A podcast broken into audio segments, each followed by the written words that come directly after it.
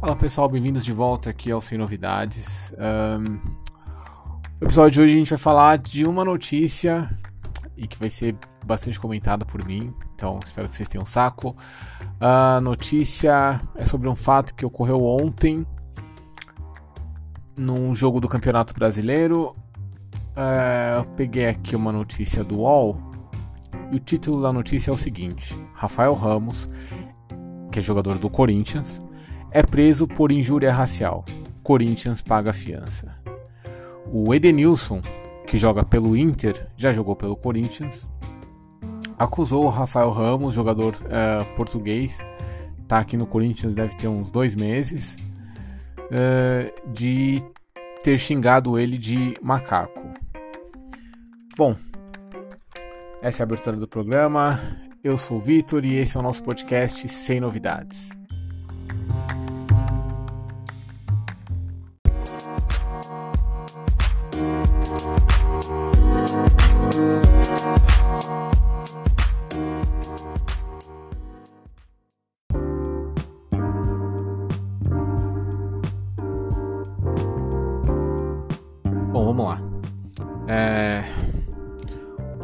Texto foi de ontem mesmo, 14 de maio de 2022. E é um texto aqui do Jeremias Werneck e do Ricardo Perrone, que diz o seguinte: é, aliás, o texto foi atualizado hoje, no dia 15, às 13h47. Rafael Ramos, lateral direito do Corinthians, foi preso em flagrante hoje, que no caso seria ontem, dia 14 de maio, depois de ser acusado de praticar racismo contra Edenilson do Internacional. O jogador foi autuado por injúria racial e detido no posto policial do estádio Beira Rio, palco do jogo válido pela sexta rodada do Campeonato Brasileiro. Logo depois da meia-noite, o Corinthians fez o pagamento da fiança em espécie e o atleta responderá em liberdade. O valor da fiança foi de 10 mil reais. Aos 27 anos, Rafael Ramos chegou ao Corinthians nesse ano.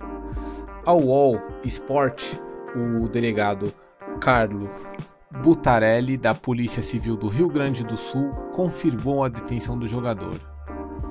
De acordo com a Polícia Civil, a prisão em flagrante ocorreu depois da queixa de Edenilson e do relato em súmula. O documento oficial da partida registrou a acusação de Edenilson e detalhou a conversa entre os jogadores durante os cinco minutos da paralisação do jogo.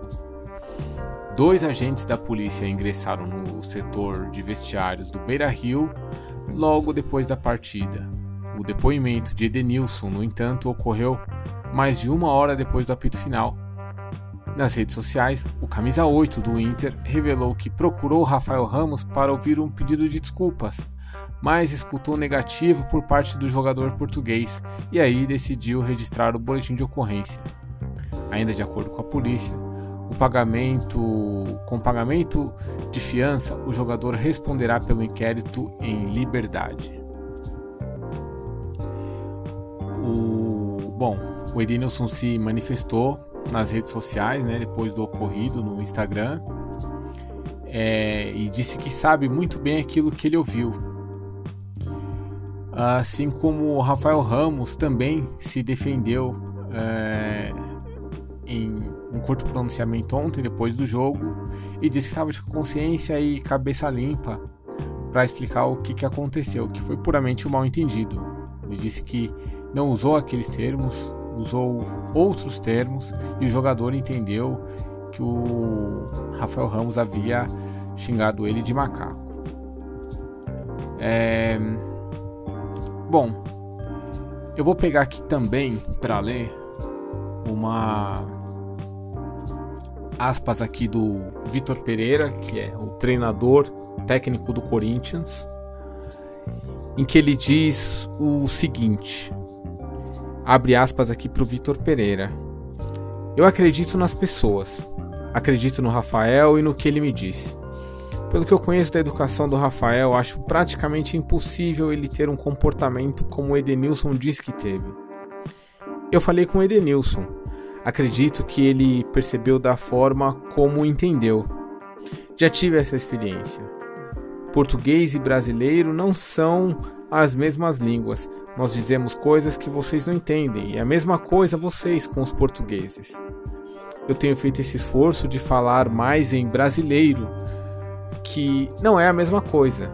Eu não estou dizendo quem está certo. Eu acredito nos dois. E agora, eu vou ler um, um texto aqui do de uma colunista do UOL, que é a Millie Lacombe. O título do texto é o seguinte: Corinthians e mais uma acusação de racismo. O que dá para deduzir? E aí ela diz o seguinte: Ao que parece, estamos diante de uma acusação de racismo, cuja única prova é a palavra da vítima. Não são raros os casos como esse. E eis aí mais um ponto de encontro entre racismo e acusações de violência sexual. Dois pontos. Muitas vezes, tudo o que temos é a palavra da vítima. Em ambas as situações, não demora para que a palavra da vítima seja descaracterizada, desmoralizada, deslegitimada. Essa desmoralização entra no jogo vestida de ponderação e de silêncios. Os homens que estão no poder gostam de mostrar que são dominados pela razão, como se a razão fosse um imperativo moral, como se houvesse essa possibilidade a de sermos integralmente guiados por uma coisa chamada razão. Como se não fôssemos atravessados por afetos e paixões e ideologias e crenças e pelo inconsciente a todo instante. O vice do Corinthians falou ontem, mas o que ele falou à luz dos fatos que se sucederam à declaração dele foi apenas alienante, zero razão, muita convicção e desejo. O Vitor Pereira, técnico do Corinthians, falou na coletiva, mas não acrescentou a gravidade da situação. Quem mais falou sobre a acusação de racismo de Edenilson? Pessoas brancas, dirigentes, assessores, repórteres, narradores. Nós brancos somos os rostos que aparecemos na TV e na mídia para falar sobre o caso. O delegado era branco, os executivos dos clubes que explicavam o caso e foram ao vestiário falar com Edenilson são brancos. Um deles, do Inter, usou a palavra denegrir para detalhar o episódio. Imagens da zona mista que vi pelo YouTube por duas horas depois do fim do jogo me mostraram um salão cheio de pessoas brancas com microfones nas mãos e de que algumas pessoas pretas operando câmeras e arrastando fios. O racismo, se a gente quiser ver, está bem na nossa cara. Está nessa branquitude que exalta poder, mesmo que nem uma palavra seja dita. Ah, mas eu não sou racista. Somos. Nós somos racistas, por um simples motivo. Fomos criados para ser. Deixar de ser é um processo e que passa por olhar em volta e enxergar quem são as pessoas falando na TV sobre racismo. Ontem eram pessoas brancas, como quase sempre. Na TV, Grafite foi o único rosto negro que eu escutei falando e ele perguntou: por que a palavra da vítima é sempre desacreditada? Pois é, corpos brancos, assim como corpos masculinos, carregam racismos e machismos ao se apresentarem. São corpos violentos. É preciso que a gente entenda essa verdade e haja para que a violência de existirmos seja reduzida ao mínimo como corintiana, esperava que o time tivesse se manifestado oficialmente no sábado à noite depois do jogo, mas o Corinthians está se especializando em silêncios.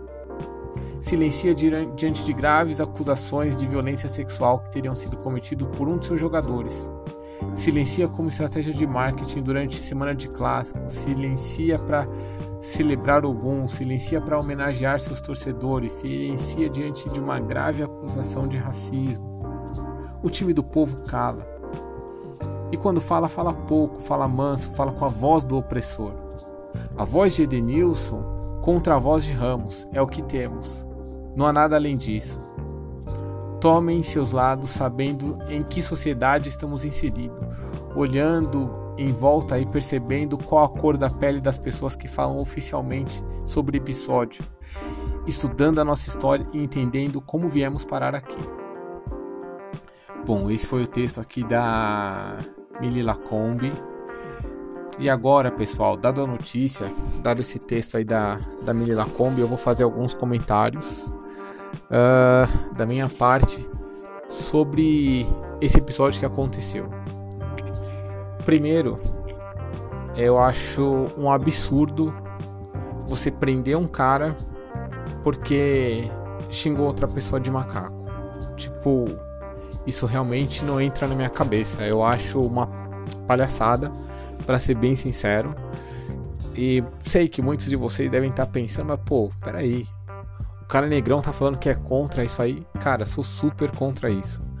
É, acho uma palhaçada, sinceramente. É, esse tipo de lei em que você censura algum tipo de discurso serve simplesmente, simplesmente para controle e mais nada. Isso não resolve em uma vírgula o racismo, na minha opinião, mas tipo assim, em nada mesmo. Não ajuda em nada. Né? É o jogo de futebol, que é um ambiente quente e os jogadores ali vivem se xingando, falando mil coisas e tal. É, não acho, particularmente, tá? É, que a gente deva nem entrar no mérito do Rafael Ramos, se ele xingou ou não. Não acho que ele deve ter xingado. Por quê? Porque, primeiramente, que se ele tivesse xingado o cara, ele não ia. Ele não ia parar ali, né? Ou seja, aconteceu uma jogada, o cara disse que ouviu aquilo. Depois, quando ele foi tirar satisfação com o Rafael Ramos, o Rafael Ramos falou: Que macaco o quê? Tá louco? Tipo, e o cara falou: Não, eu sei muito bem o que eu ouvi. Cara, assim, na boa, é um estádio de futebol é uma barulheira enorme. É muito difícil para você conseguir ouvir alguma coisa ali com clareza. Se o Rafael Ramos tivesse dito isso, e a hora que o Ednilson foi cobrar satisfação, eram os dois ali, o Rafael Ramos teria colocado a mão na boca e falado: não, é isso mesmo, alguma coisa assim. Ele não precisaria é, voltar atrás, né? Esse é mas é uma opinião minha pessoal, enfim, não sou perito, é, não sei o que houve lá, é só os dois, só tô colocando aqui algumas possibilidades, tá? Agora, o fato é que assim, por que, que eu tô colocando isso como possibilidades? Porque ninguém sabe o que aconteceu. A única coisa desse texto da Millie Lacombe que eu concordo é que é a palavra de um contra o outro né? Supostos vítima e algoz. É... E aí a gente tem que ter muito cuidado. Numa palavra de um contra o outro, não dá para você sair tomando lado, não dá para você sair acusando. Tipo, um cara ser preso porque o outro disse que ele chamou de macaco, tipo, é um absurdo. Não faz o menor sentido isso, né? É... E aí, eu acho o seguinte, pessoal esse tipo de política, esse tipo de, de atitude é simplesmente uma propaganda compensatória, né? Para que as pessoas que são pretos, pobres e mestiços aí, que sofrem o racismo todo dia, e o racismo que é o mais violento, que é o mais profundo, que é o racismo silencioso e é o verdadeiro, esse sim é um racismo verdadeiro, essa política de recriminar quem está xingando alguém de macaco serve simplesmente como uma compensação ilusória, né, que ilude isso para mim é até uma maldade, né? Porque para os pretos e, e, e, e, mestiços aqui do, do Brasil, né, muitos veem isso e falam: olha aí que legal, o cara se ferrou, foi lá, tinha que ser preso. Cara, primeiro, o fato do cara ser preso não vai mudar o que ele pensa sobre pessoas de uma determinada cor ou não. Não vai mudar nada, né? É... Outra coisa, o fato de você interditar o discurso, ó, você não pode mais agora usar a palavra macaco para xingar ninguém. Beleza. Mas alguém aqui acredita que por, pela pessoa não falar, ela vai deixar de pensar isso? Porque o que vai comandar as ações dessa pessoa não é o que ela diz. Assim como qualquer ser humano.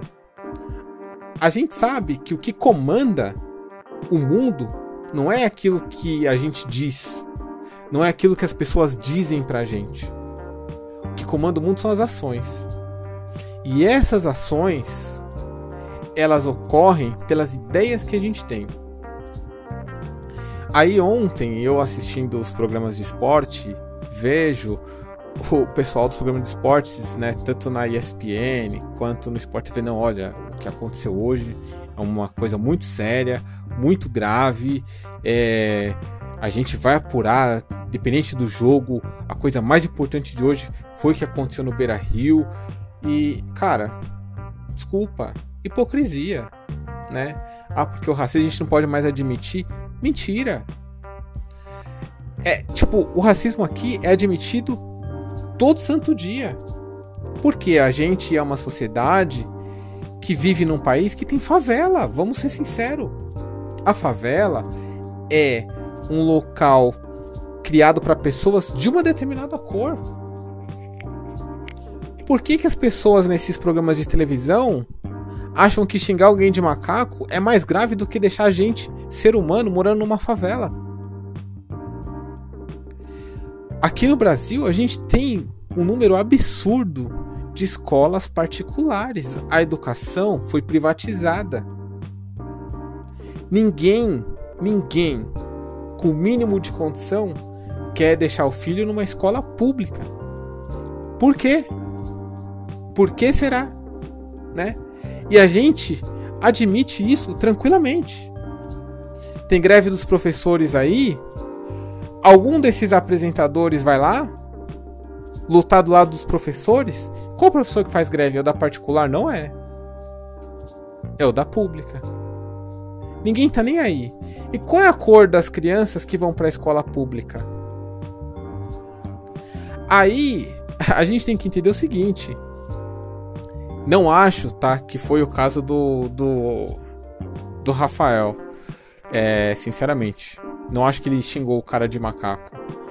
Mas assim, é, tem muita gente que xinga. Primeiro que assim, é, a ofensa é uma coisa que é muito relativa, né? Depende muito de quem recebe. Agora, um jogador de futebol, também não vou falar aqui especificamente no caso do Edenilson, mas a grande maioria dos jogadores de futebol do Brasil são o quê? Bolsonaristas, por incrível que pareça gente de origem humilde, gente que veio de periferia, de favela, né? E ganham muito dinheiro e são fechados com quem? Bolsonaro. Né? Aí esses caras querer falar que ah, eu sinto muito porque alguém me chamou de macaco, quero sair do campo. Meu, cara tá ganhando um salário exorbitante.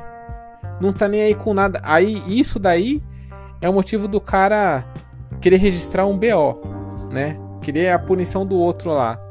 Beleza. Mas na hora de escolher por uma política que vai efetivamente ajudar na questão racial do país, porque como é que se dá a questão racial, né? Simples. Você tem favela, você tem a escola pública, você tem o subemprego, você tem a desvalorização do ser humano, a violência simbólica, a humilhação diária dos pobres desses país, desse país aqui, que tem uma determinada cor, uma determinada etnia, né? A pessoa passa a vida inteira naquilo lá, todo santo dia. Aí você tem que trabalhar, você vai ser humilhado na hora, o tempo todo, da hora que você acorda, que você acorda ainda no escuro, que você tem que chegar lá no balcão da loja, na cozinha da patroa, no prédio onde você trabalha, antes do bacana acordar, que você vai ter que fazer o café para ele, vai ter que servir na mesa, né? Vai ter que fazer o café das crianças do filho da sua patroa. Para você fazer tudo isso, essa humilhação, além de você acordar cedo enquanto os outros estão dormindo, pegar um ônibus lotado pelo menos como é aqui em São Paulo, nos bairros periféricos, porque é muita gente num, num, num espaço geográfico razoavelmente pequeno, né? Eles ficam muito afastados, os bairros periféricos aqui são longe dos centros e dos bairros onde tem a Starbucks, onde tem o Havana, onde tem os apartamentos com as patroas, né?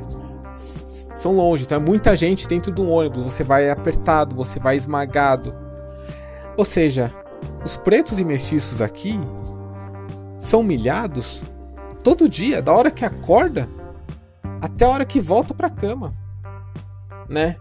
E até na hora que ele volta para cama, a humilhação continua, porque nesses bairros muita gente, muitas vezes você vai tentar dormir e não consegue porque tem o vizinho escutando funk, aí tem o baile na rua de trás, tem o não sei o que, você entendeu? E você não pode fazer nada.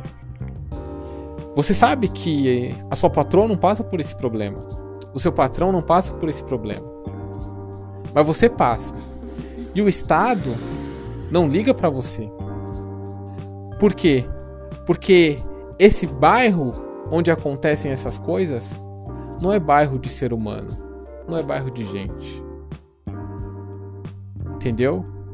Se fosse em bairro de classe média, não aconteceria. Mas na periferia é uma terra onde o Estado não chega para nada.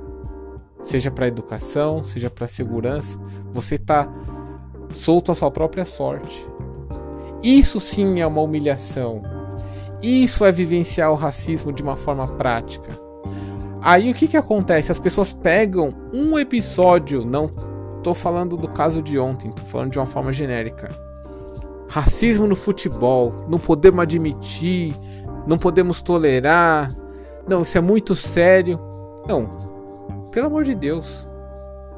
Quanto ganha um cara como, por exemplo, o Edenilson aí? Né? Esse cara se sente humilhado. Né? Não tô falando por conta da situação de outro, mas entende, pessoal? Que no fundo, para mim, isso tudo é uma cortina de fumaça que você cria para falar que uma coisa é um problema, uma coisa minúscula é um problema, e aí você esconde uma montanha de problemas que a gente tem aqui, né? Daí vem, tipo, é, esses jornalistas, por exemplo, eu li o texto aqui da Mili Lacombe, mas poderia ser qualquer outro, né? Que aí quer falar que não, mais uma vez, não é possível, isso aqui, sabe? tipo umas coisas assim que. Entendeu? A gente não é a Suécia. A gente não é a Dinamarca. A gente tem gente aqui na fila para comprar osso fila para comprar osso, resto de carne. Isso é o Brasil. A gente tem gente aqui com fome. A gente tem uma série de problemas aqui. A gente tem uma população de milhões que não vai ter futuro nenhum. Nenhum. Porque nasceu num lugar em que ela vai ter tudo negado. Os estímulos, a confiança, a educação, tudo. Isso daí parece que não é racismo, né? Só que para mim é justamente onde mora o racismo. Porque é com base nessas coisas que vão acontecer desde o berço, pelo fato da pessoa estar tá num lugar e ter todas essas coisas negadas, é, é aí que o racismo vai se manifestar. Porque a Milena Kombi tá falando assim: é, mas o pessoal que tá com o microfone era branco. E o pessoal que segurava as câmeras, segurava os cabos lá, era preto. Tudo bem. Mas você tem que explicar por que, que isso acontece. Se você quiser lutar contra o racismo, você tem que lutar contra uma série de outras coisas que são as invisíveis, que são as silenciosas, as que a gente não fala. Por que, que você tem dois tipos de escola aqui? Por que, que você tem dois tipos de bairros aqui? Porque numa mesma cidade você tem três planetas diferentes?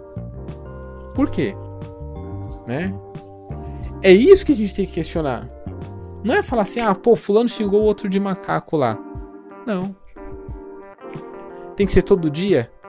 Por que que tem aquela favela ali? Por que existe gente morando em barraco? Por que tem tanta escola particular? Por que ninguém quer estudar na. Você entendeu? Essas coisas é que separam gente de verdade e subgente, ser humano e animal. No fundo, é isso. Né? Então, assim, é... não caiam nessas conversas fiadas do pessoal dizendo que racismo no futebol é inadmissível e etc. Cara, assim, não estou falando que é o caso do, do Edenilson, tá? Mas a maioria desses jogadores aí tá abraçado com o Bolsonaro. E para fechar, só para fechar, eu vou até procurar a matéria aqui para vocês não dizerem que foi da minha boca, mas ó, quer ver, ó? Eu vou procurar aqui. É, é que eu tô segurando o microfone com uma mão, digitando com a outra. Deu tudo errado aqui. É, mas eu vou procurar uma matéria de uma coisa que aconteceu recentemente, só para fechar. Ah, aqui, ó. Pá. É. Tá aqui. Não preciso nem muito longe, ó. São três dias atrás. Três dias atrás. Vou pegar a reportagem aqui do. Ah, vamos ver aqui. Três dias atrás. Reportagem aqui do Globo. Ó, 15 do 5. O presidente Jair Bolsonaro voltou a usar a expressão considerada racista em conversa com, a, com apoiadores na manhã desta quinta-feira. Ó, oh, não tem uma semana. Ele perguntou a um homem negro se ele se pesava se, se ele pesava mais de sete arrobas, unidade de medida usada para pesagem de gado. Quando o presidente da e ele não, não é a primeira vez que ele usa o termo arroba para falar de do peso de pretos, né? Mas assim, ele voltou a falar semana passada. Ele tomou multa? Ele foi preso? Da primeira vez que aconteceu isso, ele tomou multa? Ele foi preso? Não. E ali não é que é uma palavra de um contra o outro. Porque mal entendido pode acontecer. Você pode falar uma coisa, a pessoa entendeu errado. E se a pessoa falar assim, não, é aquilo que eu entendi acabou, já era. Aí você vai ser preso, porque você é pobre. Ou porque vão te usar para dizer que estão combatendo o racismo. Agora, se você for, por exemplo, esse cara, o presidente, e você falar isso, não vai acontecer nada. Né? Ninguém se escandaliza. Né? Qual desses jornalistas aí se escandalizaram? Qual foi o jogador de futebol que vocês viram que postou aí nas redes sociais que basta de racismo, né? Com a foto do Jair Bolsonaro, com as aspas aí do, do Jair Bolsonaro. Isso tem três dias. Ninguém ligou. Qual foi o jogador que se importou com isso? Então, pessoal, meu, menos. Eu realmente estou de saco cheio é, desse negócio do racismo no futebol porque é uma cortina de fumaça, não resolve nada, não melhora em nada a questão do racismo, absolutamente nada, haja visto que Jair Bolsonaro disse que disse e tá aí, livre, leve e solto, feliz da vida. É, esse foi o nosso episódio do Sem Novidades, espero que vocês tenham gostado. Até a próxima, pessoal.